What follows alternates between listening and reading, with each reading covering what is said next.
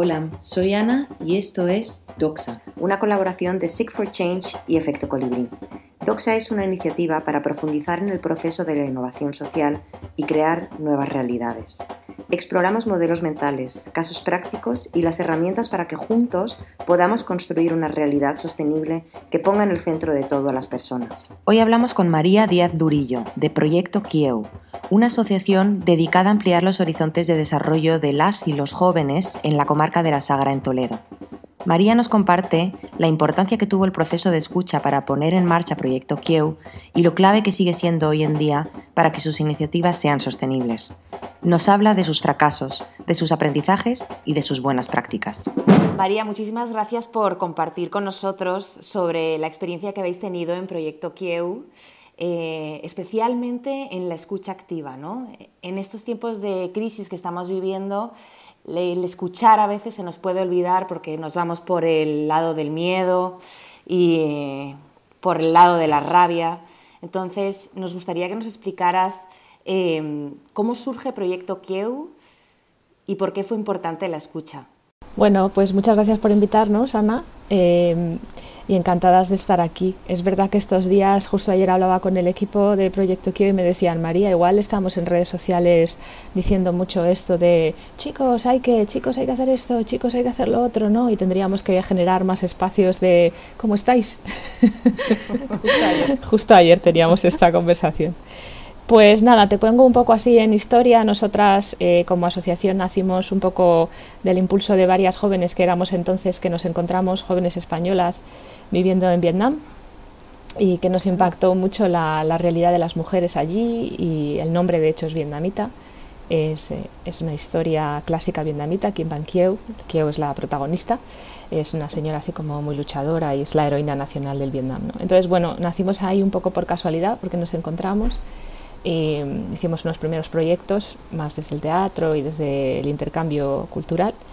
Y después pues nos, nos fuimos a vivir a otros sitios y la actividad bajó. Y, retomamos con Proyecto Kieu en 2010, eh, que yo estaba volviendo de, de, un trabajo fuera también en, en Ghana. Y, y, llegué a casa y estaba aquí como todo, todo el panorama en crisis, ¿no? en la crisis gorda de aquel momento. Y yo soy de un pueblo chico de, de la comarca de la Sagra, en Toledo. Entonces a mí me impactó mucho que ver, venía de, trabajar en el sur ¿no? y, ver cómo la realidad de mi, de mi propio pueblo se había deteriorado tanto durante el tiempo que yo había estado fuera. Entonces yo, yo venía con una sensación muy fea de muy fea en el sentido de que cuando eres extranjero tienes muchas limitaciones ¿no? para poder implementar cosas porque no se te escucha, porque no entiendes los canales de escucha, porque no entiendes con quién tienes que hablar, porque hay muchos obstáculos. Y, al llegar a, mi propio pueblo y ver que la situación estaba así y que yo aquí, aquí sí sabía quién, con quién hablar, sí que entendía que se me escuchaba un poco más, entendía los canales, los códigos. Pues entonces nada, les, les conté a mis amigas del Vietnam, que estaban cada una en un país, les dije, oye, si retomamos y estas cosas que empezamos a hacer las empezamos a hacer aquí, y, así empezamos en 2010. Qué bueno. ¿Y qué, hace, qué hacéis exactamente? Pues hacemos desarrollo local. la organización nació con, dentro del marco de los derechos humanos para trabajar por la dignidad y la justicia social, la dignidad de las personas, de todas las personas. Y, en eso seguimos igual. Lo que pasa es que pues, eh, se ha reconvertido un poco en los objetivos más concretos, ¿no? porque lo que ahora hacemos es desarrollo local en este territorio concreto de la Sagra eh, y lo hacemos desde el colectivo juvenil, desde los jóvenes. Trabajamos principalmente con el colectivo joven que nos pareció en ese momento de crisis cuando yo llegué, yo todavía no tenía 30 años en ese momento, tenía 30 y muy pocos, eh, pero aún así me pareció uno de los colectivos más que más estaban eh, sufriendo la crisis de entonces y más desatendidos estaban. Entonces desde entonces empezamos a trabajar con los jóvenes y, aquí seguimos. claro, y ahí cuando uno habla de los jóvenes... Eh, muchas veces, bueno, yo pienso en el adolescente rebelde, sin causa, Em, que, no se puede conversar con él, ¿no? O sea, ¿cómo, cómo lograsteis eh, entenderos? Fue complicado, porque sí es verdad que hay, una, hay un gap, hay una brecha ¿no? entre los adultos y los jóvenes más pequeñitos. Ahora nosotros trabajamos con jóvenes desde la pubertad, desde los 12, 13 años, desde que entran en el INSTI, hasta los 30, que ya son jóvenes adultos, obviamente. Entonces, dependiendo de la edad, pues hay diferentes estrategias. Pues es verdad que nos costó, que nos costó que nos escucharan a nosotras adultas, los más chiquititos. ¿no?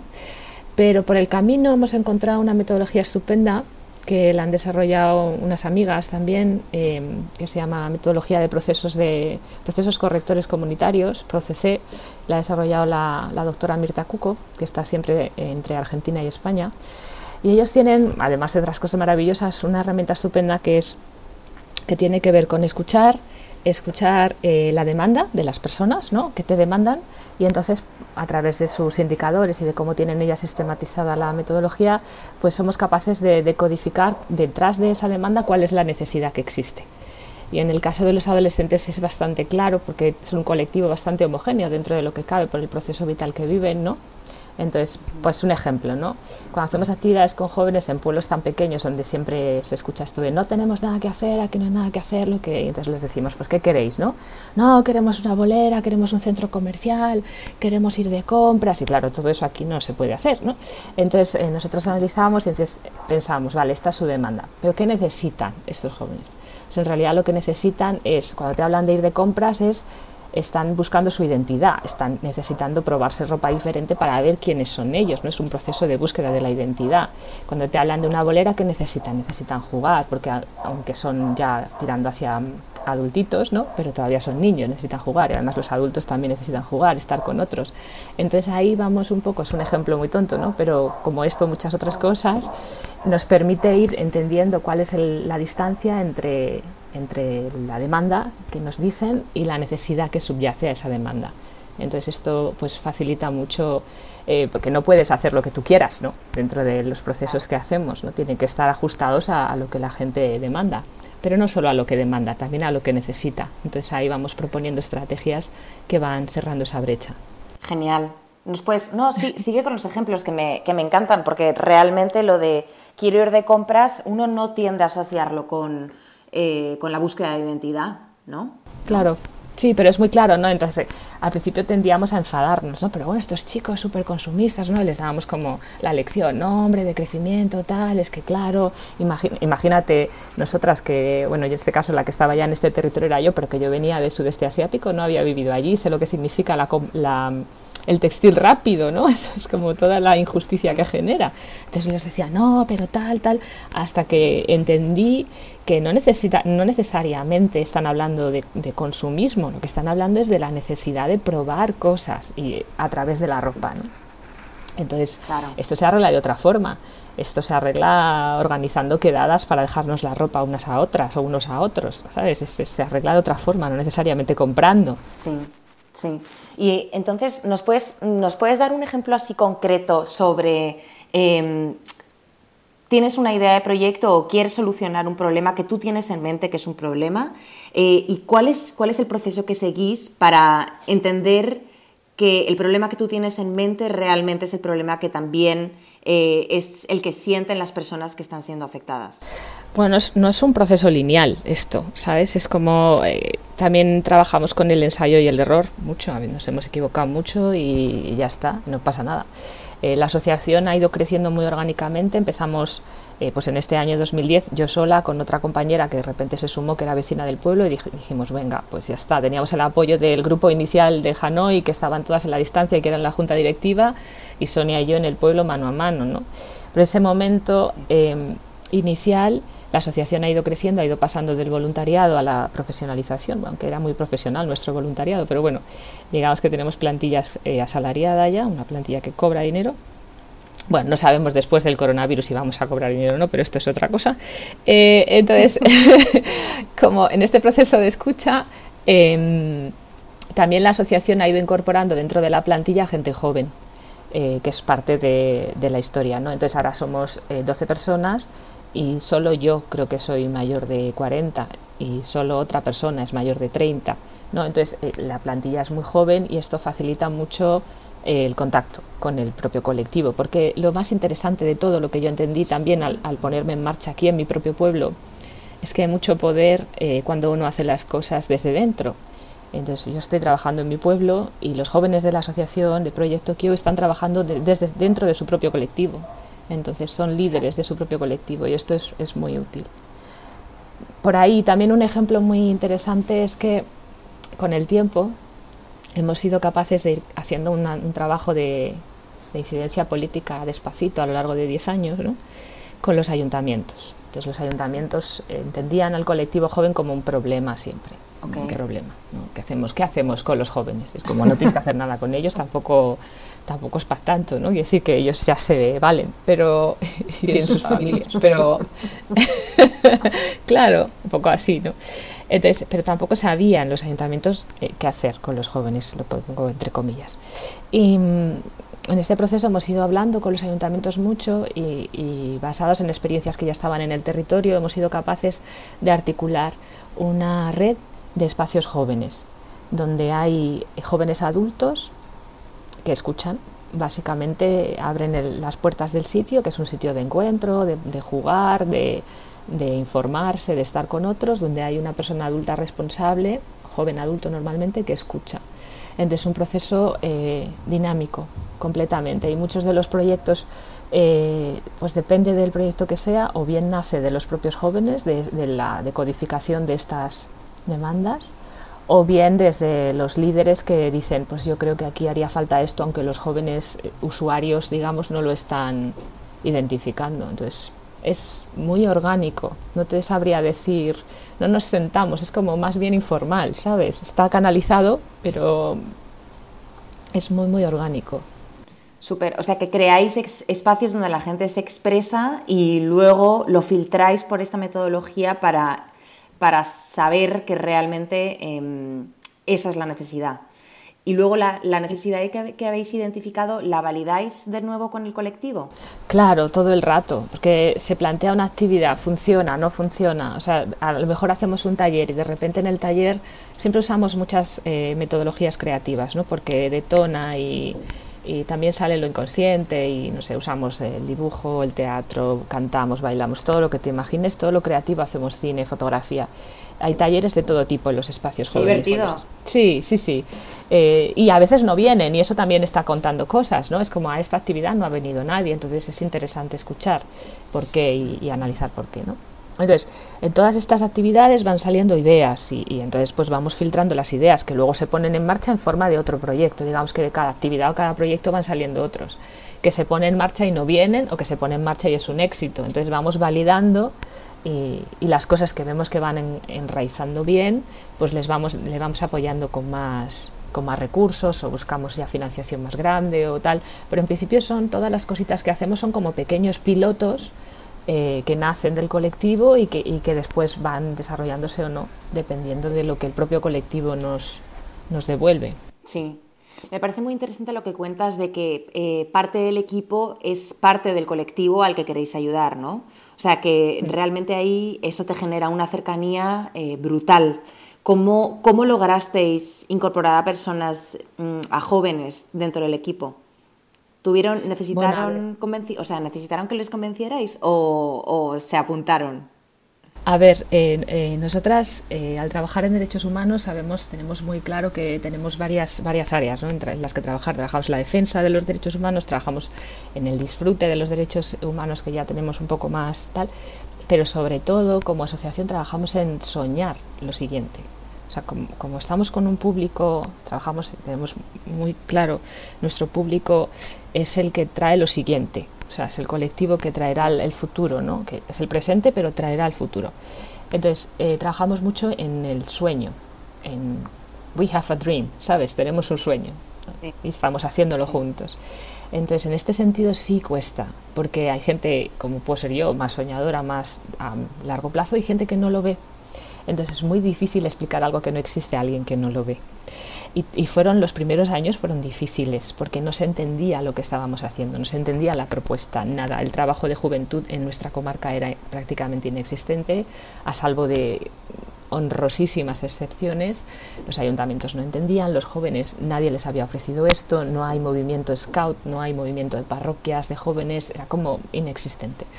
Entonces costó mucho que nos escuchasen. Ahora bien, una vez que planteamos eh, los primeros proyectos, y fueron los más potentes, de intercambio intercultural gracias a los programas de movilidad europeos, planteamos proyectos de encuentro con otros jóvenes en Europa donde esto sí existía. Y entonces se vio, entonces se entendió.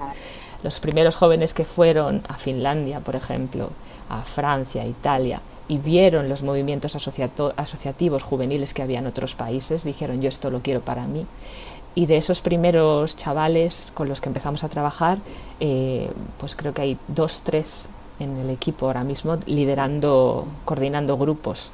¿sí? Entonces ha sido un poco... los propios trabajadores de la asociación han sido usuarios cuando eran chiquititos, hace 10 años, y ahora tienen 24, 26. Mm. Pero es un proceso largo porque hay que formarles. Tienen que formarse, ¿no? Sí, ¿Y, cómo lograsteis empezar con estas iniciativas? Porque eh, ese es el, como el punto de arranque en donde encuentras eh, lo que sí que está funcionando, ¿no? Pero em, antes de eso, ¿cuáles fueron, así como las, cagadas que, quieras compartir, de las cuales se aprende muchísimo, ¿no? Varias, varias. Eh, claro, porque como adultas tenemos esta cosa de adultos, ¿no? Entonces yo recuerdo que eh, que no se entendía el discurso de derechos humanos como se, entendí, como se entiende en el mundo de la cooperación internacional, que era desde, yo, desde donde yo venía, no se entiende en el mundo de, la participación o los movimientos asociativos juveniles, no, no es el mismo lenguaje. Entonces era un tema de lenguaje que yo, en este caso que soy la más vieja dentro de la asociación haciendo este trabajo, he tenido que ir entendiendo cuáles son los códigos, ¿no? A pesar de que es mi propio territorio, mi propia realidad, también yo he tenido esta cosa de humildad de, ah, es por aquí no es. O sea, toda mi armadura teórico-conceptual aquí no entra. O sea, tengo que encojarla desde otro sitio. Eh, y también eh, la primera actividad internacional salió, y, esto siempre estaría agradecida, por las madres, porque las madres nos conocían. nos dijeron, en cualquier otro pueblo que no hubiera sido el nuestro no nos dejan llevarnos a, a 10 o 15 chavales que nos llevamos a Finlandia 10 días. No nos dejan. O sea, no, de cero no te deja nadie. Entonces hasta que encontramos el, apoyo de las madres también nos costó. Que fíjate que era fácil, que eran compañeras de la escuela, pero no, no las teníamos tan en cuenta, ¿no? Y desde entonces también empezamos a trabajar mucho con las familias. Hay otra línea de trabajo con familias. Claro. Y, ahí y es, me parece muy interesante porque cómo combinas y cómo logras escuchar y tener y, y contentar a partes tan diferentes, porque hemos hablado de ayuntamiento, has hablado de familias, has hablado de jóvenes y has hablado de los adultos. Mm, mm, y tú, tú que venías además ya de una experiencia internacional que vienes y lo intentas aplicar en tu contexto eh, original, ¿no? Eh, ¿cómo, ¿cómo, logras integrar todo, todas esas narrativas? Pues no es fácil, ¿eh? Pero luego al final... Eh, hay un tema también que hablamos mucho siempre de elaborar la contradicción. ¿no? Todo el mundo al final eh, tiene mucha contradicción que elaborar, estos días también lo estamos viendo, entonces nosotras vamos ahí como apoyando, intentando dirigirnos, yo vengo del mundo, yo estudié comunicación, ¿no? entonces para mí esto está siendo un reto de cuando me dirijo a las madres o a los chicos, les cuento lo mismo de forma diferente, o sea, la narrativa es la misma, solamente que utilizo la forma diferente. Este es el ejemplo clarísimo ahora mismo está en redes sociales, es decir, nosotros para los jóvenes usamos principalmente para comunicarnos con los jóvenes y ahora mucho más Instagram. ¿sí? Estamos todo el rato haciendo cosas en Instagram. Claro, hay unos jóvenes de nuestro colectivo que son pequeñitos, que son adolescentes, que todavía tienen que tener un poco de supervisión paterno-materna, pero no dentro de Instagram, porque entonces sería como si invitasen los chavales al parque a sus padres cuando están, entonces esto no vale. Sin embargo, para los padres usamos Facebook. Contamos lo mismo, respetando la intimidad de la chavalada que está participando activamente en Instagram, pero con los datos necesarios para que los padres de hijos menores de edad estén tranquilos y sepan que están, sus hijos están en otro sitio, supervisados por alguien, haciendo esto concreto. Y eso es en Facebook. Entonces, es como súper gráfico, ¿no? Y así trabajamos también en la realidad. Con el mismo mensaje, pero eh, adaptado. Perfecto. Entonces, por ejemplo, yo soy un joven y ¿qué me dirías? O sea, podemos poner un ejemplo ahora actual de, la crisis del corona. No sé, a los jóvenes les estamos diciendo que sean líderes en la casa. Que, o sea, no sé, por ejemplo, el otro día sacamos un, cartelito con, tips, con consejillos, ¿no? De cómo, de cómo estar en la casa. Sabemos que los chavales, en el momento en que están, sobre todo los púberes, tienen mucha energía y mucha cosa física y, mucha emoción, mucha emotividad. Entonces le decimos, tío eh, o tía, controla tus caballos, ¿no? Obsérvate, analízate qué te está pasando, porque tienes, sabemos que todas las emociones que tú sientes son a lo grande. Entonces, eh, tenlo en cuenta porque estás conviviendo con gente muy, con mucha gente en tu casa a lo mejor, ¿no? Y a los padres les decimos lo mismo, sabemos que vuestros hijos ahora mismo están un poquito insoportables, pero es que son púberes, ¿sabes? Y están encerrados. Entonces, em, no entres en, no entres en la confrontación con ellos, compréndeles, compréndeles, eh, respira y ya está. Es el mismo mensaje, ¿no? Es como estás desbocado de emociones, es lo mismo, pero el, consejo es diferente. Sí. Si es que podemos aconsejar algo, ¿eh? que también en esta crisis cada uno hace lo que buenamente puede. Ya, totalmente. Y, y por ejemplo, con los ayuntamientos, ¿cómo, ¿cómo habláis? ¿Cuál es el canal? Pues eh, está también interesante que los pueblos pequeños, los ayuntamientos, lo interesante es que los concejales y los, eh, los, alcaldes son gente del pueblo, entonces es muy fácil, es muy accesible. Tenemos reuniones, les vamos contando. Ha sido muy interesante cuando ha empezado a funcionar este, este esquema de los espacios jóvenes, que unos ayuntamientos se lo han ido contando a otros y ahora nos están empezando a llamar, que es una cosa como un poco rara para nosotras que siempre hemos llamado tanto a las puertas y luchado tanto por esto. Pero hay un ejemplo de proyecto que me gusta mucho, que hicimos al principio, hace a lo mejor cinco o seis años, que se llamaba Mi pueblo y yo. Entonces era un espacio de diálogo entre jóvenes y responsables políticos en diferentes pueblos. Trabajamos con cuatro pueblos. Entonces sabíamos que no podíamos dejar a los alcaldes que dieran su chapa. Sabíamos que no podíamos dejar a los chavales que fueran con su actitud, que algunas veces no es la más correcta. Entonces eh, había cuatro sesiones de trabajo eh, por pueblo. Y lo primero que hicimos, la sesión número uno, fue jugar. Nos pasamos cuatro horas jugando. Invitamos a otros compañeros que son una maravilla, eh, el, colectivo, el colectivo Tres Pies de Zaragoza, que hacen ludopedagogía, y, nos, y, estuvimos jugando cuatro horas, los responsables políticos y los jóvenes. Y luego el segundo y el tercer día ya había un tono común, o sea, como que habían entrado desde lo afectivo y ahora todavía hay jóvenes que en aquel momento jugaron con los ayuntamientos, con los concejales, que a lo mejor ya no son, que se saludan por la calle todavía y se tienen cariño. es como cerrar la brecha no solo desde lo conceptual o intelectual, sino también desde lo afectivo, porque al final somos todos vecinos del mismo pueblo. Y si nos preguntas, queremos las mismas cosas, que es que al pueblo le vaya bien, que las fiestas salgan súper bien, que haya oportunidades, que llegue el autobús, ¿sabes? Es que no, no tiene mucha ciencia. y una, una, pregunta para, o sea, ya para finalizar. Em, si, si, ahora, ah, porque ahora están surgiendo un montón de iniciativas desde la, desde la sociedad, ¿no? O sea, la gente está impulsando muchísimas iniciativas para frenar la curva, etcétera, etcétera. Em, y uno de, las, de los temas que a mí mm, que me tiene pensando eh, es la sostenibilidad que van a tener estas iniciativas, porque se está viendo muchísima solidaridad em, y por otro lado se están viendo muchísimas luchas de poder, ¿no? y lo de echar culpas y tal, muchas fake news. Entonces, eh, teniendo en cuenta que vuestro proceso de escucha ha sido como una de las uno de los grandes pilares que ha permitido que vuestro proyecto y asociación sean sostenibles, Em, ¿Qué le recomendarías a estas personas que ahora están innovando para la sociedad eh, para que estas iniciativas sean sostenibles? Hmm. Bueno, a nosotros lo que nos ha servido ha sido el trabajo en red.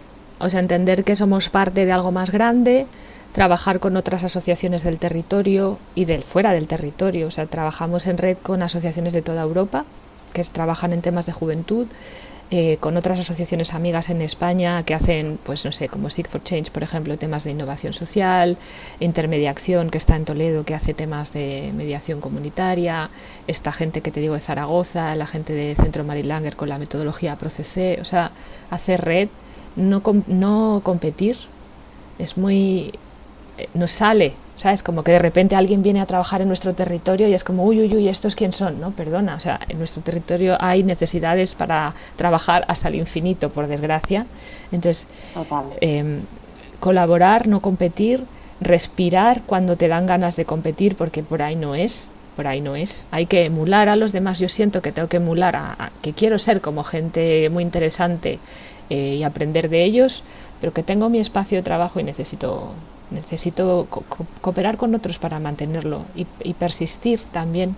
O sea, nosotras eh, nadie nos entendía por esto que te digo de que entendemos eh, la lucha de los derechos humanos o, no sé si lucha, pero como el trabajo pro derechos humanos eh, desde el sueño, desde soñar lo siguiente, mientras que disfrutamos lo que tenemos y agradecemos lo que otros han conseguido, ¿no? Eh, entonces esto no se entendía, pero hemos seguido explicándolo, seguido explicándolo, seguido explicándolo hasta que se entendió y vamos adelante. Y, organizarse. O sea, a mí la, que, lo que creo que es básico y que no me gusta tanto son las iniciativas de una persona. Es como que tú puedes hacer cosas, está bien, eh, eh, pero uno es uno. O sea, yo creo que aquí el asunto es juntarse, juntarse con otros y estar trabajando juntas, porque si no, eh, entramos en yo creo que lo peor que nos ofrece nuestra sociedad actual, que es esta cosa de individualismo salvaje, y no cuento con nadie y yo soy autosuficiente cuando en realidad es mentira. Todo esto somos todos interdependientes y, y, es así y no me puedes negar la mayor. Y esta crisis lo está demostrando. Sí, Sí, porque ¿qué, es lo que más estamos echando de menos? Estar con la gente que queremos, ¿no? O sea, es que al final es tan básico que te pone las, las prioridades eh, súper claritas. Entonces yo creo que esto de juntarse con la gente que quieres para hacer las cosas que te gustan es básico y a nosotras nos ha funcionado bien. Trabajamos entre amigos, eh, hemos tenido situaciones muy duras en la asociación, ahora estamos también, pues como todo el mundo, y lo que nos está sosteniendo es que cuando alguien tiene una necesidad dentro del equipo se le apoya es así. Y, este mismo esquema lo estamos intentando trasladar, que no es fácil porque trabajan con otra mentalidad, a los ayuntamientos, por ejemplo. Yo entiendo que en ayuntamientos grandes es más difícil, pero aquí, como el componente humano está cerca, pues también estamos hablando siempre de cooperación con los ayuntamientos. Nosotros no trabajamos para ayuntamientos, cooperamos con los ayuntamientos y ellos con nosotras. Entonces, da lugar a que el, germen del espacio joven, que es como el motor de la cooperación, pues nos lleve después a plantear otro tipo de proyectos que ya a lo mejor ya no son con jóvenes exclusivamente dentro de los ayuntamientos donde trabajamos, porque estamos cooperando. Entonces, los ayuntamientos que más se benefician de la labor de la asociación son los que cuentan con nosotras como un socio los que cuentan con nosotras como un proveedor, pues se benefician menos, digamos. Entonces, pues desde ahí. Así es como lo hacemos nosotras. No sé si le funcionará a más gente, pero... Buenísimo, no, sí, me parece, me parece fenomenal y creo que es una muy buena práctica para empezar a implementar ahora. Muchísimas gracias por compartir, porque yo creo que desde luego que sí, la colaboración es el camino que tenemos que seguir y a veces no es tan fácil cuando estamos en la rueda de ratón, ¿no? No, no es tan fácil y te da como muchas ganas ¿no? de, de, enfrentarte con la gente, pero ahí te tiene que saltar el chip en la cabeza y decir, no, no, por ahí no es. Yo, yo así lo trabajo personalmente. De María, por ahí no es. Súper, súper. Y, y, luego el último comentario y ya cerramos, em, volviendo al tema de la escucha, eh, del proceso de escucha, ¿cuáles son las capacidades o, los patrones mentales eh, que, que, tú, o sea, que, que hay que instalar como para poder escuchar bien. Trabajar mucho con la respiración. Si no sabes qué hacer, no reacciones, respira y escucha. Eh, eh, conectar en lo humano, eh, en lo sensorial, con, contigo misma y con otras personas y con el entorno y, y entrenar los sentidos. Hay un libro buenísimo de Augusto Boal que es un jefe, que se llama Juegos para actores y no actores, que tiene un capítulo destinado a entrenar lo sensorial. Entonces yo creo que en un momento ahora mismo que no podemos interactuar mucho corporalmente con nadie, sí que podemos entrenar nuestro, nuestro propio cuerpo, nuestra capacidad de percepción. Al final es que es, de verdad que es entrenamiento, no es ciencia ficción. Genial, pues muchísimas gracias María. Gracias a ti y a vosotras por hacer este espacio tan chulo. Esto es Doxa, una iniciativa para crear nuevas realidades.